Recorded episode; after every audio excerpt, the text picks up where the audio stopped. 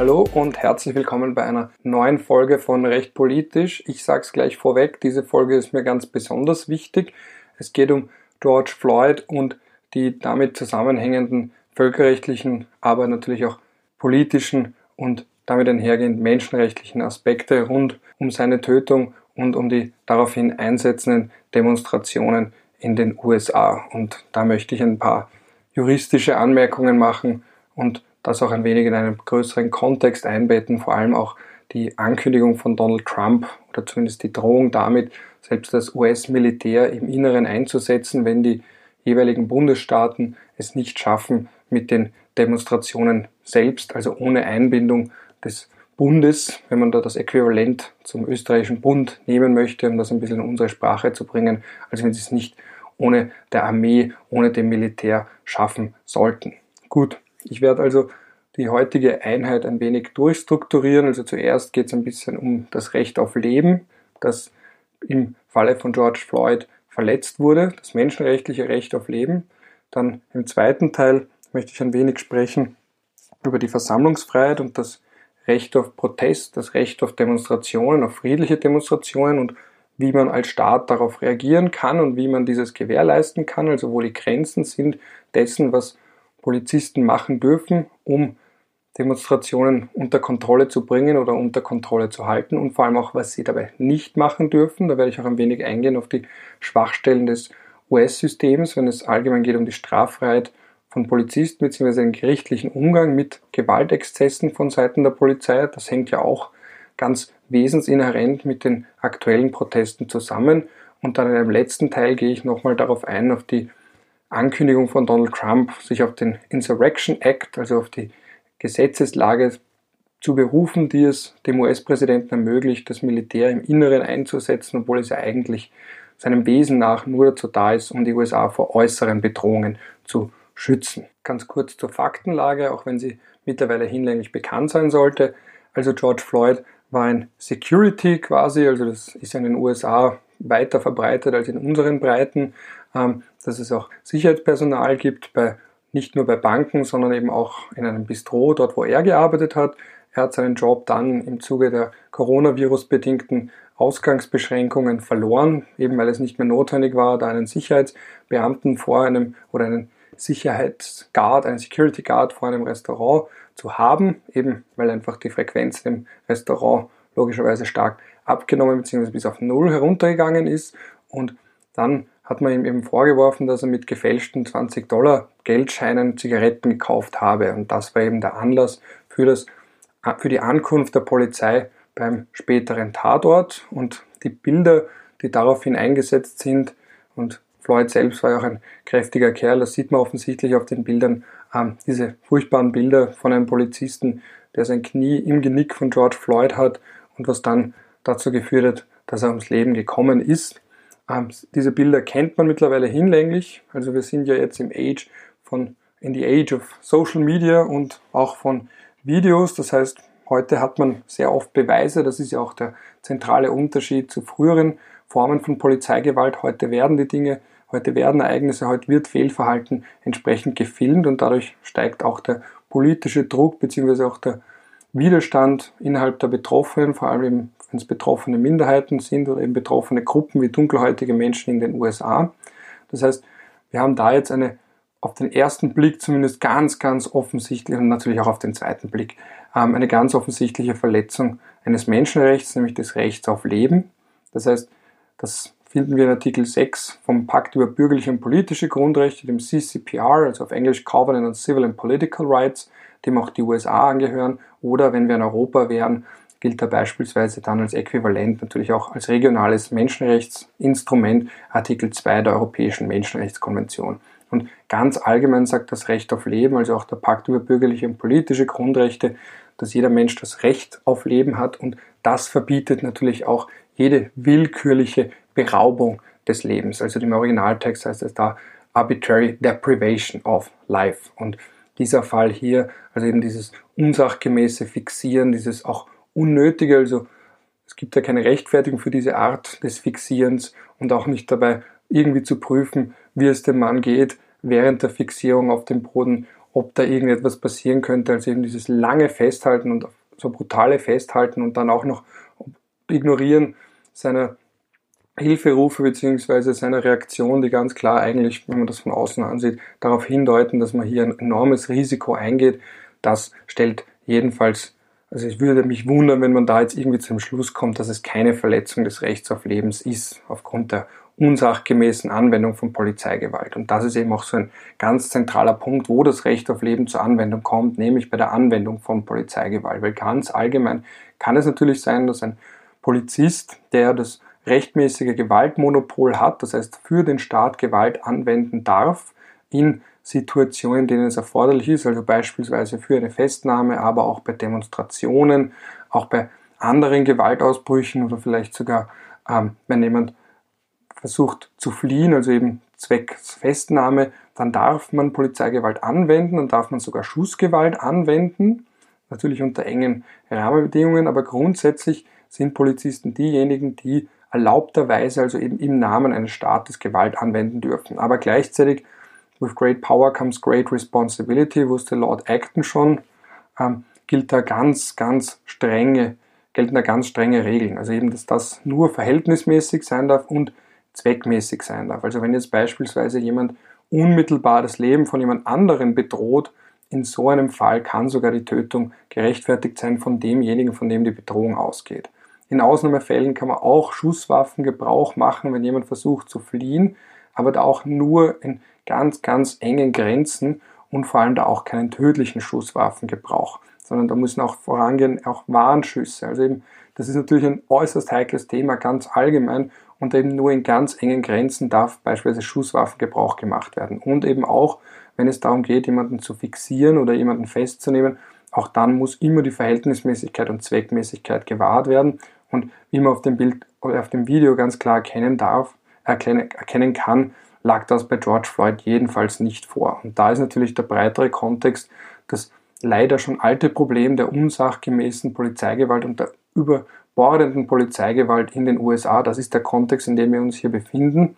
Und da ist natürlich so, ein, so eine Verletzung des Rechts auf Leben das natürlich nicht nur den Betroffenen zusteht, übrigens, diese Randbemerkung möchte ich mir auch noch kurz erlauben, sondern auch den Hinterbliebenen, die dann eben den Staat entsprechend klagen können, weil also eben auf Schadenersatz, auf Wiedergutmachung, je nachdem, was da vorgesehen ist in der jeweiligen Rechtsordnung des betroffenen Staats, sagen können, wir haben da jetzt unseren Vater verloren, dem George Floyd hat ja zwei Kinder, die in Houston leben, nicht in Minneapolis, er ist nach Minneapolis gegangen, um dort einen Job zu suchen. Er hatte dann eben auch zwei Jobs ähm, und nebenbei hat er eben, also ne, daneben, neben seinem, seiner Arbeit als, sich, als Security Guard, hat er ja auch als Truckfahrer gearbeitet. Und da gilt dann natürlich auch, das muss man eben auch bedenken, ähm, dass das nicht nur moralische Schäden sind, nicht nur psychische Verletzungen, sondern auch ganz materielle Auswirkungen hat auf die Hinterbliebenen. Und die sind natürlich dann und deswegen auch vom Recht auf Leben erfasst, denen kommt auch das Recht auf Leben zu. Und die können dann eben auch entsprechend klagen. Warum habe ich das jetzt so ausführlich beschrieben? Weil beispielsweise, und da sind wir jetzt auch zu den Parallelen zu Österreich, man denke an den Fall Markus Omofuma, der ja auch im Zuge einer Abschiebung ums Leben gekommen ist, weil er unsachgemäß wurde ihm die Atemwege verklebt, um ihn da irgendwie stillzuhalten. Er ist dadurch dann erstickt bei einem Abschiebeflug. Seitdem gibt es auch keine Abschiebeflüge mehr in zivilen beziehungsweise in, Zivilflügen, also mit anderen Fahrgästen, weil man da eben verhindern möchte, dass die das mit an, ansehen müssen, weil man auch verhindern möchte, dass jemand einer Abschiebung entgeht, indem er so laut ist oder eben so viel Radau macht, dass es den anderen Fahrgästen unangenehm ist oder der Pilot selbst auch dann sagt, gut, dann fliegt er nicht. Und in dem Fall war es dann eben so, dass der UVS, der Unabhängige Verwaltungssenat, den gibt's, diese Institution gibt es mittlerweile nicht mehr, weil es eine Verwaltungsrechtsreform gegeben hat in Österreich, aber der damalige unabhängige Verwaltungssenat hat dann noch gesagt, dass das Recht auf Leben ja nur dem Betroffenen selbst zusteht und nicht den Hinterbliebenen. Das ist natürlich dann eine absurde Rechtsinterpretation, wenn das am Endeffekt dazu führt, dass wenn jemand getötet wird, niemand da ist, der irgendwie klagsberechtigt wäre. Also dementsprechend auch zurückzuweisen und das wurde dann auch im Rahmen des Verfahrens zurückgewiesen. Also eben auch Hinterbliebene haben dieses Recht, wenn es bei, und das wird dann eben schlagen, wenn es beispielsweise darum geht, Schadenersatzansprüche geltend zu machen und natürlich aus moralischer Sicht, wenn man eine, Verle eine Entschuldigung beispielsweise einfordert oder ein Schuldeingeständnis einfordert, wenn man in irgendeiner Form moralische Genugtuung haben möchte dafür, dass man jemanden, einen engen Angehörigen, einen Vater, einen Ehemann, einen Partner, eben jemanden, dem man nahesteht, verloren hat. Gut, so viel eben zum Recht auf Leben und zur Verletzung des Rechts auf Leben, des Menschenrechts auf Leben im Falle von George Floyd. Der zweite zentrale Punkt in dem Zusammenhang, den ich hier besprechen möchte, trifft dann das, was in weiterer Folge eingetroffen ist, nämlich Proteste. Weil, wie schon angedeutet, das hat ja alles in einem breiteren Kontext stattgefunden. Der breitere Kontext, massive Polizeigewalt. Man kennt die verstörenden Videos aus den USA, in denen vor allem Dunkelhäutige sich davor fürchten müssen, dass sie Opfer von Polizeigewalt werden, wenn sie nicht sogar von Schusswaffengebrauch Opfer werden, weil vielleicht Polizisten einerseits Angst haben, dass sie selbst attackiert werden könnten und natürlich auch der institutionell verankerte und über viele Jahrzehnte, Jahrhunderte lang ausgreifende, ausufernde Rassismus, den man in den USA hat. Darauf werde ich an der Stelle jetzt nicht eingehen, weil so viel Zeit haben wir nicht und da gibt es natürlich auch Menschen, die sich da nochmal um einiges besser auskennen als meine Wenigkeit. Aber was ich jetzt nochmal betonen möchte, ist, dass eben diese Proteste ja nicht aus dem Nichts kommen, sondern weil das eben das Produkt ist von sehr langer Frustration der potenziell Betroffenen, eben dass Menschen in den USA mit dunkler Hautfarbe Angst haben müssen und dass ihre Angst sich jetzt aufgrund von solchen Videos sich noch einmal bestätigt und bekräftigt hat. Und da sind wir jetzt natürlich bei einer anderen sehr heiklen Debatte, nämlich den Grenzen der Versammlungsfreiheit. Also ganz allgemein gilt das Menschenrecht auf Versammlungsfreiheit, also dass man protestieren darf, dass man seinem Ärger freien Lauf lassen ähm, darf, dass man auch versuchen kann oder versuchen soll, ähm, irgendwie die Regierung oder eben die Politik zu beeinflussen, aufmerksam zu machen auf Missstände. Genau dazu ist ja das Demonstrationsrecht da. Genau deswegen gibt es ja Demonstrationen. Sie sollen öffentlich wirksam auf Probleme aufmerksam machen, das Bewusstsein innerhalb der breiteren Bevölkerung als auch bei Politikern schärfen oder bei manchen, die es gar nicht sehen wollen, überhaupt erst wecken. Und da in dem Kontext gilt natürlich, dass die Demonstrationsfreiheit gleichzeitig auch umschließt ein friedliches Recht auf Proteste, ein friedliches Recht, sich zu versammeln für politische Anliegen. Und das, das findet man beispielsweise in der amerikanischen Menschenrechtskonvention, dass da steht sogar wirklich ganz ausdrücklich ohne Waffen. Also, dass das nicht entsprechend missbraucht werden darf. Jetzt sieht man natürlich alle möglichen Bilder aus den USA, auch von Geschäften, die entsprechend geplündert werden. Der US-Präsident hat dann wenig sensibel darauf reagiert mit der Wortformel When the looting starts, the shooting starts, also mit dem Reim, der auch übrigens eine Paraphrasierung eines rassistischen Politikers aus den USA der 1960er Jahre ist. Ähm, andere mögen vielleicht denken an das Lied von Santana, wo auch eben ganz, wo gesungen wurde, Stop the looting, stop the shooting, also eben aufhören zu plündern, aufhören zu schießen, also eigentlich ein Aufruf zu Frieden, zu Frieden. Und was damit aber einhergeht, ist, dass so ein Reim, wenn er noch dazu vom Twitter-Account des US-Präsidenten, also das ist wahrscheinlich for good or for worse der wichtigste Twitter-Account, den es auf der Welt gibt, dass das dann auch von Twitter entsprechend geflaggt wurde als Aufruf zu Gewalt oder zumindest als Gewaltverherrlichung. Und da sind wir natürlich bei ganz vielen Debatten. Also das geht hin zu, wie viel Gewalt ist legitim, wie viel Gewalt darf rechtmäßig eingesetzt werden, beispielsweise um Eigentum zu verteidigen. Das ist da eine Debatte, die damit hineinspielt, weil Eigentum ist ja auch in Österreich ein notwehrfähiges Rechtsgut. Das heißt, ich darf auch Notwehr üben, wenn mein Eigentum in Gefahr ist und nicht nur, wenn mein eigenes Leben oder das Leben anderer in Gefahr ist. Das ist eine Debatte drumherum.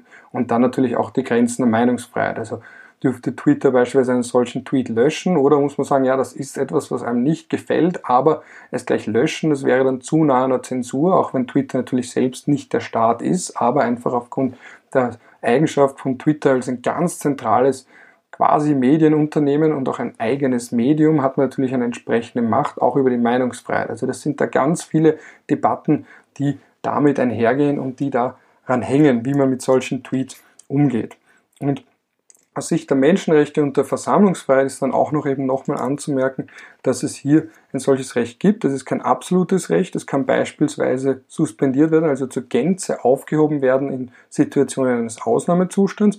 Und es kann auch ohne Ausnahmezustand eingeschränkt werden, weil es ist ein solches Recht, das mit einem Absatz 2 versehen ist. Und im Absatz 2 steht dann drin, wenn es beispielsweise aus Gründen der öffentlichen Ordnung und Sicherheit oder auch aus gesundheitlichen Gründen oder der öffentlichen Moral beispielsweise geboten erscheint, dass man es einschränken muss, dann ist das möglich, selbst wenn es noch nicht so weit ist, dass man in einem Land davon ausgehen muss, dass hier ein entsprechender Ausnahmezustand vorliegt. Also auch zu Friedenszeiten, auch wenn alles unter Anführungsstrichen normal ist, weil natürlich haben wir uns gerade in, Zeit, in Zeiten der Coronavirus-bedingten Krise mehr denn je gefragt, was ist denn eigentlich normal? Diese alte philosophische Frage, die Teenager sich das erste Mal stellen und die dann einem das Leben, wenn man zumindest ein bisschen so veranlagt ist, ein Leben lang begleiten.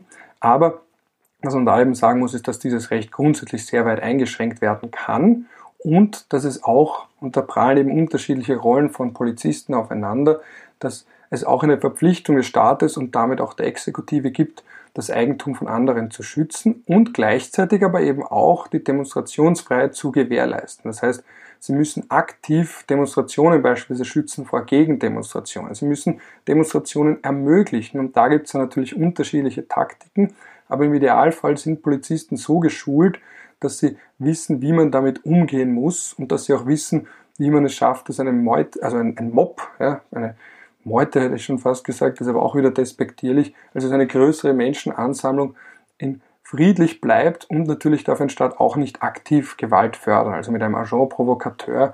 Staaten werden ja oft beschuldigt, vor allem oppressive, unterdrückerische Staaten und Regierungen werden oft beschuldigt, dass sie gezielt Menschen einschleusen in Proteste, um Gewalt zu fördern, also eben zur Gewalt aufzustacheln. Und das ist dann natürlich etwas, was eine Protestbewegung delegitimiert. Und an der Stelle erlaube ich mir auch eine kurze Anmerkung. Es gibt da Forschung dazu von Erika Chenoweth, die hat sich zumindest angesehen, Protestversammlungen, Protestbewegungen in unterdrückerischen Staaten, die sogar das Ziel haben, also ein Maximal, Maximalist Goal, also das ultimative Ziel verfolgen, eine Regierung zu stürzen, dass die eben eine Diktatur zu stürzen und dass die viel eher erfolgreich sind, wenn sie friedlich sind. Weil da geht es dann darum, Loyalität beispielsweise vom Sicherheitsapparat zu bekommen. Da geht es darum, als legitim erachtet zu werden vom Rest der Bevölkerung. Und man ist einfach legitimer, man wird als legitimer wahrgenommen, wenn man seine Proteste friedlich verfolgt, wenn man kreative Mittel findet, um beispielsweise auch ähm, die Polizei vielleicht in Bedrängnis zu bringen, aber eben nicht im Sinne von Bedrängnis, dass die Polizei oder Polizisten Angst um ihr Leben haben müssen, sondern dass sie vielleicht in unangenehme Situationen geraten oder in untypische Situationen geraten. Also eben, da kennt man ja diese Bilder beispielsweise, wenn da ein, eine Demonstration dann mit Angeln Polizisten einen Donut reichen möchten. Oder wenn, man kennt auch noch diese Bilder aus den 60ern, aus den Vietnam-Demonstrationen, dass man sagt, gut, man steckt ihnen vielleicht eine Blume in den Gewehrlauf. Ja. Oder ein Beispiel gibt es, das auch Erika Genoweth in einem Podcast erwähnt hat, dass man vielleicht da auch noch irgendwie Katzen einsetzt in der Nähe eines Regierungsgebäudes oder eben bei einem Demonstrationszug und das führt dann dazu, dass die Polizisten oder Sicherheitsbeamten diese Katzen einfangen müssen, was natürlich auch Bilder erzeugt, die da irgendwie das Ganze, die Schärfe aus so einer Situation herausnehmen. Aber die Lesson, also Lesson im englischen Sinne oder eben die Lektion, die man daraus ziehen kann, ist, dass friedliche Proteste um einiges erfolgreicher sind. Und man hat ja auch gesehen bei vielen der Videos jetzt oder vielen der Artikel, die geschrieben worden sind zu den US-Protesten, dass es da natürlich auch darum geht, zu sagen, gut, auf wen fällt denn das zurück, wenn man Gewalt anwendet? Das fällt dann wiederum auf die Schwarzen in den USA zurück. Also genau das, was man eigentlich nicht möchte. Und da ist es dann eben so schwierig und aber auch gleichzeitig so wichtig für Veranstalter von Protesten, dass man dafür sorgt, dass sie friedlich bleiben und dass natürlich auch nicht so ein Agent Provokateur oder andere Leute, die vielleicht die Gelegenheit nützen, um nicht politische Ziele zu verfolgen, also vielleicht Menschen, die nicht wirklich ein politisches Interesse haben, sondern einfach nur die Gunst der Stunde ergreifen wollen, um einen Elektrofachhandel oder eine Cheesecake Factory anscheinend auch, um dort einfach nur zu plündern, aber denen das politische Anliegen eigentlich egal ist. Und natürlich gibt es da auch einen ganz, ganz breiten politischen Rahmen, dass man auch fragen könnte, warum plündern Menschen überhaupt? Also das ist ja das, was Trevor Noah in seinem Video, das sehr oft geteilt wurde, das übrigens sehr sehenswert ist, immer wieder angesprochen hat, diesen Social Contract, also den Gesellschaftsvertrag, diese und worauf impliziert man, worauf rekurriert man da implizit?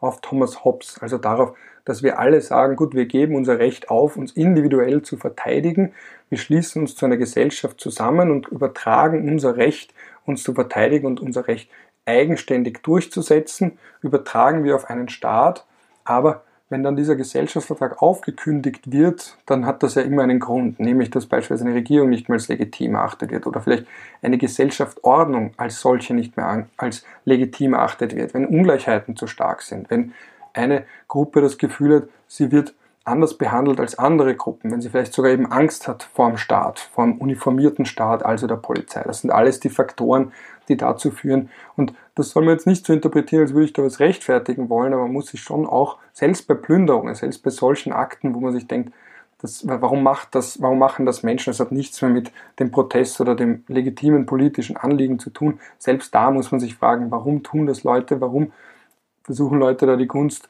zu nützen? Was treibt jemanden so weit, dass man beispielsweise das Eigentum anderer nicht mehr respektiert? Also das ist dann schon die Frage, und die hat Trevor Noah eben angesprochen, und die muss man da schon auch in Betracht ziehen, wenn es darum geht, dass Menschen wirklich sich quasi außerhalb der Gesellschaft stellen oder eben ganz elementare Grundsätze einer Gesellschaft, wie beispielsweise das Recht auf Eigentum, nicht oder nicht mehr anerkennen.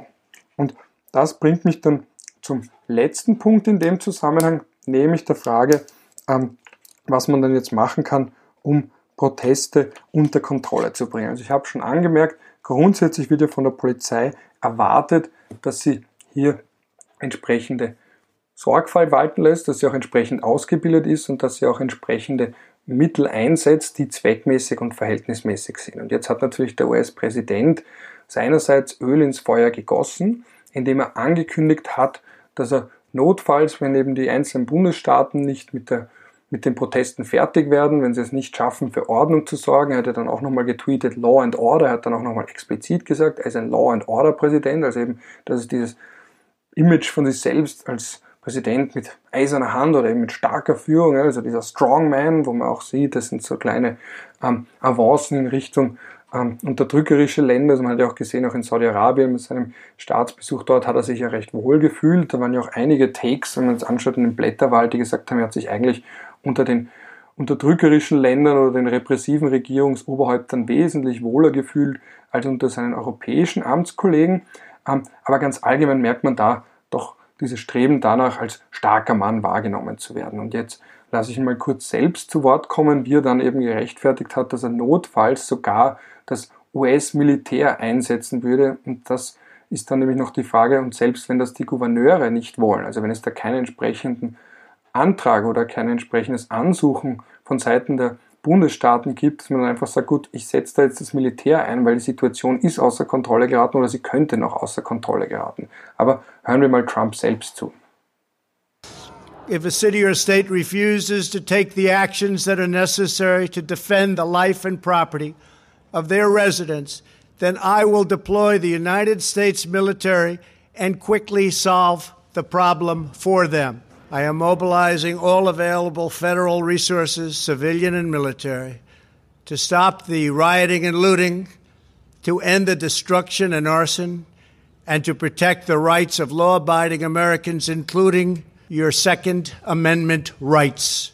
Und da gibt es jetzt natürlich ganz, ganz intensive Debatten darum, ob er das überhaupt darf, was er überhaupt darf und was hat das denn jetzt für Auswirkungen. Weil ganz allgemein ist das Militär das letzte, also die letzte Organisationseinheit eines Staates, die man bei einer Demonstration sehen möchte. Das liegt einerseits daran, dass das Militär, dass Soldaten nicht dafür ausgebildet sind, mit Demonstrationen umzugehen und andererseits liegt es natürlich auch daran, dass das Militär gar nicht das Equipment dafür hat, weil üblicherweise werden ja bei Demonstrationen sogenannte less lethal weapons, also weniger tödliche Waffen eingesetzt, also Gummigeschosse und Tränengas. Das Militär wiederum hat gänzlich anderes Equipment und das ist natürlich für den Kriegsfall vorgesehen und damit, da muss man nicht lang darüber reden, gänzlich ungeeignet für eine Demonstration. An der Stelle möchte ich auch ganz kurz mir als Zwischenbemerkung erlauben, dass das weniger tödliche Waffen sind. Das heißt aber nicht, dass sie gänzlich non-lethal wären, also auf keinen Fall tödlich. Also beispielsweise ein Gummigeschoss kann jemanden unglücklich treffen. Es kann passieren, dass die Person dann nach hinten kippt mit dem Hinterkopf auf einer Bordsteinkante aufschlägt, also die können genauso zum Tod führen. Ähm, das Internationale Komitee vom Roten Kreuz warnt in dem Kontext auch davor, dass solche Waffen vielleicht eher eingesetzt werden, weil die Hemmschwelle geringer ist. Und es warnt auch davor, dass es nicht heißt, dass dann nur diese Waffen eingesetzt werden. Also es kann ja dann soweit auch kommen, dass ein Staat Tränengas beispielsweise parallel mit tödlichen Waffen einsetzt oder eben als zusätzliche Waffe, die es vielleicht leichter macht, tödliche Waffen einzusetzen. Also das ist natürlich eine Entwicklung, die einerseits positiv ist, weil, wie der Name schon sagt, weniger tödlich, aber man muss da gleichzeitig auch vorsichtig bleiben und auch solche Waffen können natürlich zu ganz, ganz maßgeblichen Menschenrechtsverletzungen führen und mit solchen einhergehen. Also die sind für sich genommen auch nicht ganz unproblematisch. Und der andere Punkt, der betrifft eben, wie gesagt, den Ausbildungsgrad. Soldaten sind einfach nicht dazu ausgebildet, um mit Massen, Massenauflaufen, mit Demonstrationsbewegungen überhaupt umzugehen. Die kennen keine Riot Tactics, die wissen auch nicht, wie man sagt, okay, dass man vielleicht die Stimmung eben nicht eskalieren lässt. Da brauchten sie jetzt nur beispielsweise den Fußball heute vergleichen mit dem Fußball in den 90er Jahren. In den 90er Jahren, haben ja Fußballfans beispielsweise noch gesungen, Hooligans in Uniform.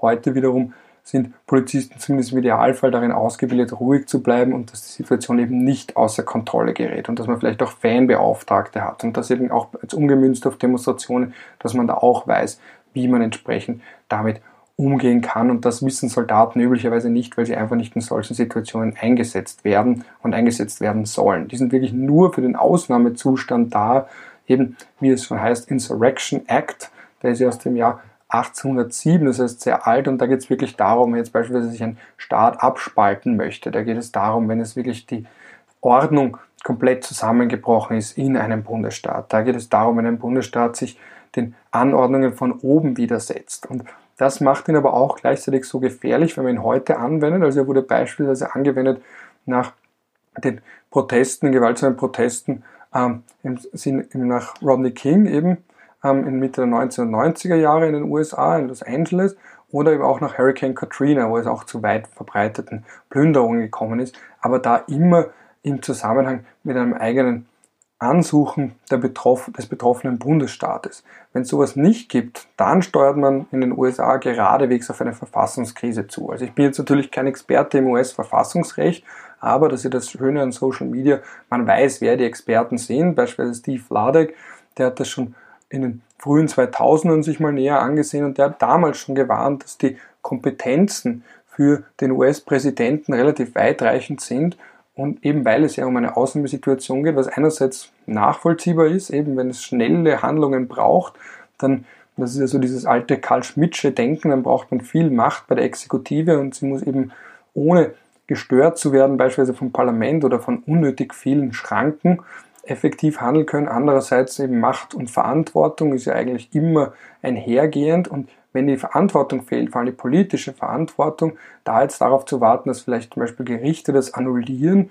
ähm, das ist natürlich ein gefährlicher Pfad. Also diese Rechtslage in den USA zum Thema ähm, Anwendung vom Insurrection Act, der eben eine ganz zentrale Ausnahme ist zum allgemeinen Verbot in den USA, das Militär im Inneren einzusetzen, aber eben, dass diese Anwendung dieses Gesetzesstücks oder eben dieser gesetzlichen Bestimmungen, die verlangt ein vertrauenswürdiges, rationales Individuum an der Staatsspitze. Und da steht natürlich die Frage im Raum, ob das im Falle von Donald Trump wirklich gegeben ist. Also ob eine solche ähm, verantwortungsbewusste Person an der Spitze des US-Staats steht, weil da eben so viel Macht sowohl im Inneren als auch im Äußeren damit einhergeht. Und vielleicht ist ja wirklich jetzt der Punkt gekommen, an dem sich Democrats und Republicans und vor allem Republicans vielleicht miteinander an den Tisch setzen sollten und sagen, okay, hm, na, wisst ihr was, jetzt vielleicht ist jetzt irgendwie doch die Zeit gekommen, um ein bisschen was zu reformieren, weil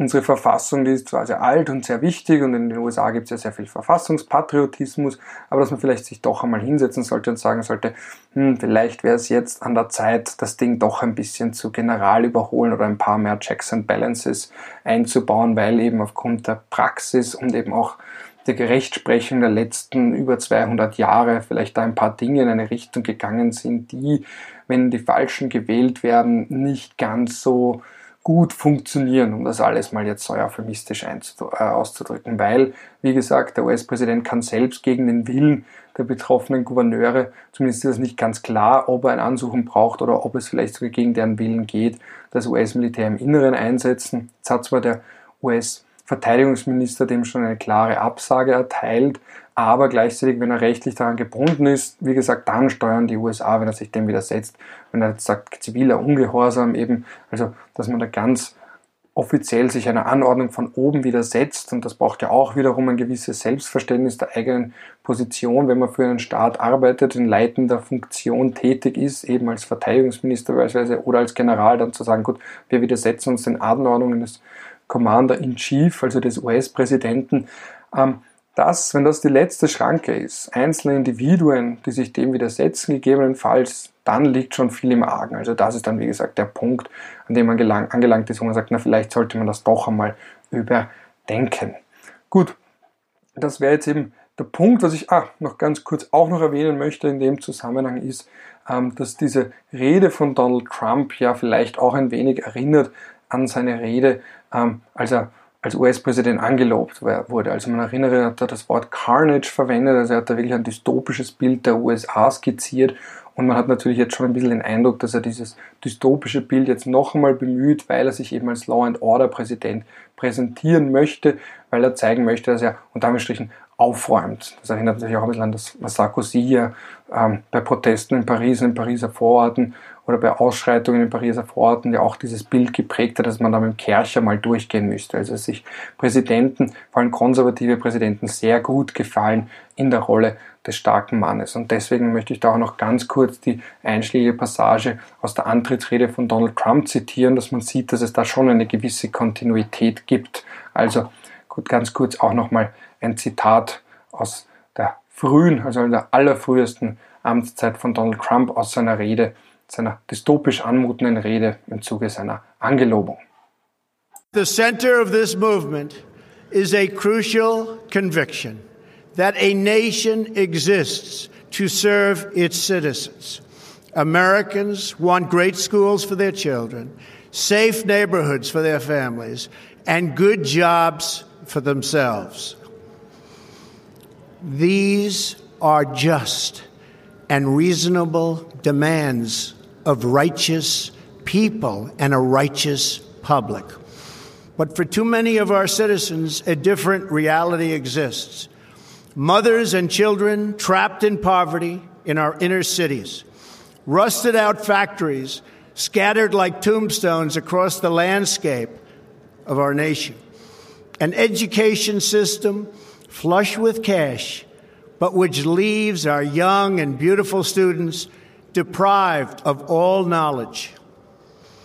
And the crime, and the gangs, and the drugs that have stolen too many lives and robbed our country of so much unrealized potential. This American carnage stops right here and stops right now. Da wären wir, beziehungsweise die USA, also heute. Und wie gesagt, mir war das wichtig, das jetzt nochmal zu zitieren, um zu zeigen, dass die gegenwärtige Rhetorik von Donald Trump nicht aus dem Nichts kommt, sondern dass es da schon eine Kontinuität gibt, die sich von seiner Angelobung bis heute durchzieht. Und vielleicht ist da auch sogar ein gewisses Kalkül hinter dem erratischen Verhalten von Donald Trump in dem Sinne, dass er natürlich in Zeiten der Krise, in Zeiten der Polarisierung vielleicht zumindest für eine knappe Mehrheit der US-Bürger eher wählbar ist, wenn man dann sagt, gut, da brauchen wir einen starken Mann und das ist eher der Donald als Joe Biden, den er ja auch oft als Sleepy Joe diskreditiert. Und da ist ja auch die Methode dahinter, sagen, gut, das ist der Letzte, den ihr braucht, wenn zum Beispiel die Situation außer Kontrolle gerät, zumal Trump jetzt ja mehr in Bedrängnis ist denn je aufgrund seiner Handhabung der Coronavirus-Pandemie. Und als allerletzten Punkt, den ich in dem Zusammenhang noch erwähnen möchte, möchte ich dann nochmal kurz das, unter, das Underlying, also das darunterliegende Problem ansprechen der fehlenden Strafverfolgung von US-Polizisten bei exzessiver Gewaltanwendung oder vielleicht sogar der Tötung von US-Bürgern. Weil einerseits natürlich ist es sicher eine unangenehme Situation für US-Polizisten oft, weil man nie weiß, eben aufgrund des, was auch Trump in den Zitaten, die ich gespielt habe, angesprochenen Second Amendment Rights, also eben dieses Recht, Waffen zu tragen für Private, dieses sehr weitgehende Recht. Andererseits natürlich führt das oft dazu, dass US-Polizisten, dass sich da eine gewisse Cop-Culture etabliert hat, die in der Praxis dazu führt, dass US-Polizisten ähm, so etwas neigen, was man sagen, bezeichnen könnte als Shoot first, think later. Also das war die Wortformel, die die US Richterin, also Mitglied des Supreme Court des US-Höchstgerichts, Sonja Sotomayor, in einem Fall explizit so genannt hat. Das war der Fall Chadwin Lee Mullenix versus Beatrice Luna. Und da war eben dann die große Frage, also auch in dem Fall ging es darum, um den, um den Einsatz von Schusswaffen durch einen US-Polizisten. Da wurde jemand, wurde eben ein Auto gestoppt von einer fliehenden Person, einerseits mit Reißnägeln, aber noch bevor diese Reißnägel überhaupt durch das fliehende Auto ähm, überhaupt, bevor das Auto überhaupt drüber gefahren ist bevor sie erreicht wurden, hat, der, hat ein Polizist auch auf die Motorhaube gezielt und dabei aber eben jemanden getötet. Und dann war die Frage, wie geht man jetzt damit um? Weil das ist ja keine Entweder-Oder-Frage, sondern da wurden mehrere Mittel eingesetzt, um ein Auto zu stoppen.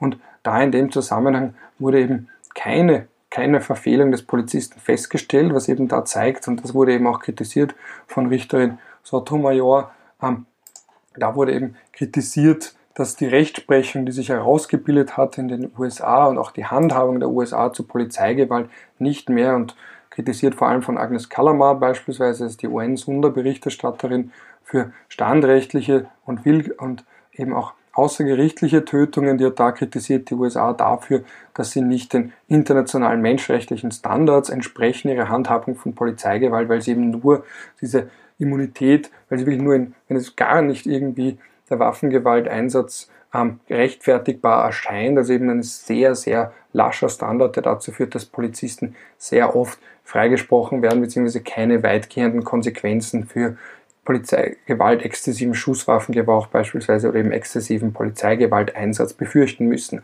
Und das ist eben auch so ein Faktor, der dazu geführt hat, dass diese Proteste jetzt ausgebrochen sind, warum da eben so lange schon ein Missstand ist, der in den Augen der Betroffenen noch immer nicht behoben wurde und der sich eben auch darauf bezieht, dass Polizisten relativ wenig zu befürchten haben, selbst bei mittlerweile aufgenommen, also Videobeweise, äh, mit Videobeweisen dokumentierten Vorfällen. Das wird jetzt auch im gegenständlichen Fall erst weisen, was da jetzt wirklich die unmittelbaren Konsequenzen sind für den Polizisten, der George Floyd getötet hat. Es gibt zumindest eine Anklage wegen Homicide, also eben wegen Tod, wenn nicht sogar Mord.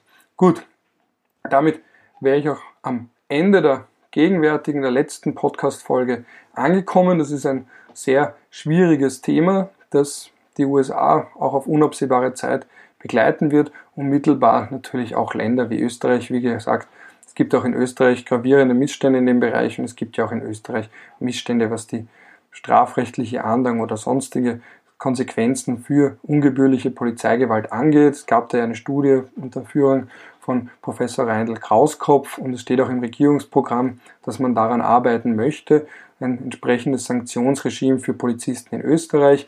Ähm, das ist also ein Thema, das mittelbar auch hier betroffen ist und es wird sich eben zeigen, wie ernst die Regierung das nimmt und ob die Regierung auch ihre Pläne entsprechend umsetzen wird hierzulande. Also das ist ein Fall, der auch die österreichische Diskussion beeinflussen kann bzw.